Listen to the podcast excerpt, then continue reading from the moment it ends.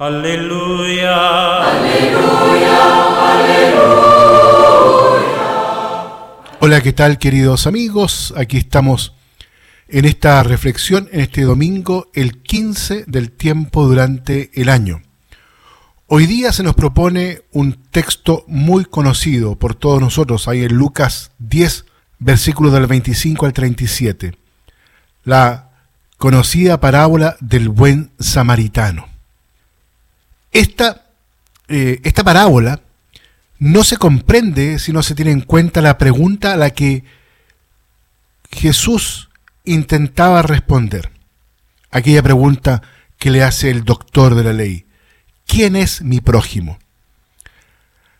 A esta pregunta del doctor de la ley, Jesús responde narrando una parábola, que comienza, como todos sabemos, bajaba un hombre de Jerusalén a Jericó. Nosotros escuchamos eso y todos entendemos de inmediato, ah, se trata de la parábola del buen samaritano.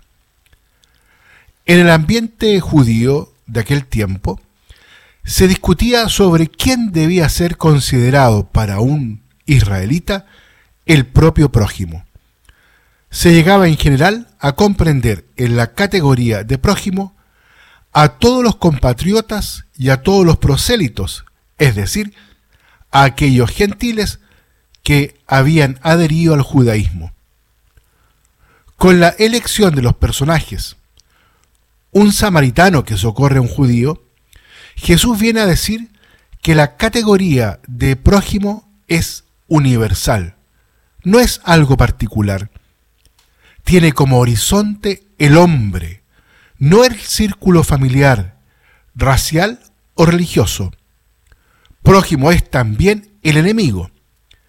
Se sabe que de hecho los judíos no tenían buenas relaciones con los samaritanos, como nos lo explica el mismo evangelista Juan, ahí en el capítulo 4, en el pasaje de la samaritana. La parábola enseña que el amor al prójimo debe ser no solo universal, sino también algo muy concreto y activo. ¿Cómo se comporta el samaritano en la parábola? Si el samaritano se hubiera contentado con acercarse y decir al pobre que está ahí en el suelo, mal herido, casi muriendo, eh, cuánto lo siento, o simplemente decirle ten ánimo, o palabras parecidas, y después se hubiese marchado, ¿no habría sido eso una ironía? En realidad el samaritano hace otra cosa. Se acerca, venda sus heridas, echando en ellas aceite y vino. Lo monta en su propia cabalgadura, lo lleva a una posada, cuida de él, y al día siguiente incluso saca dos denarios y se los da al posadero y le dice, cuida de él y si gasta algo más, te lo pagaré cuando vuelva.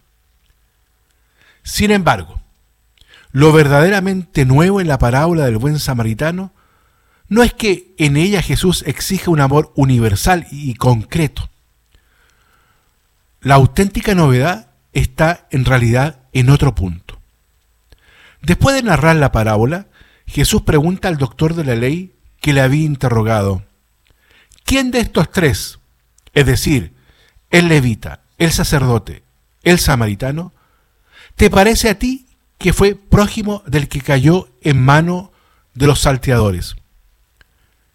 Jesús realiza una inversión inesperada respecto al concepto tradicional de prójimo.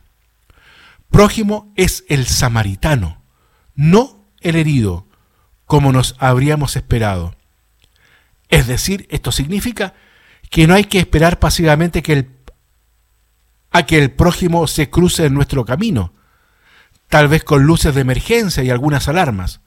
Nos toca a nosotros estar dispuestos a percibir quién es, a descubrirle. Prójimo es aquello a lo que cada uno de nosotros está llamado a convertirse. El problema del doctor de la ley aparece derribado. De problema abstracto y académico se transforma en un problema concreto y operativo. La cuestión hay que plantearse, ¿quién es mi prójimo? Sino más bien la pregunta es, quién me puedo hacer yo prójimo ahora, aquí? ¿A quién yo me aproximo? Por eso, queridos amigos, los quiero entonces en este domingo simplemente dejar con esta pregunta, en la cual cada uno está invitado a responder. ¿A quién he podido descubrir? ¿A quién yo me aproximo?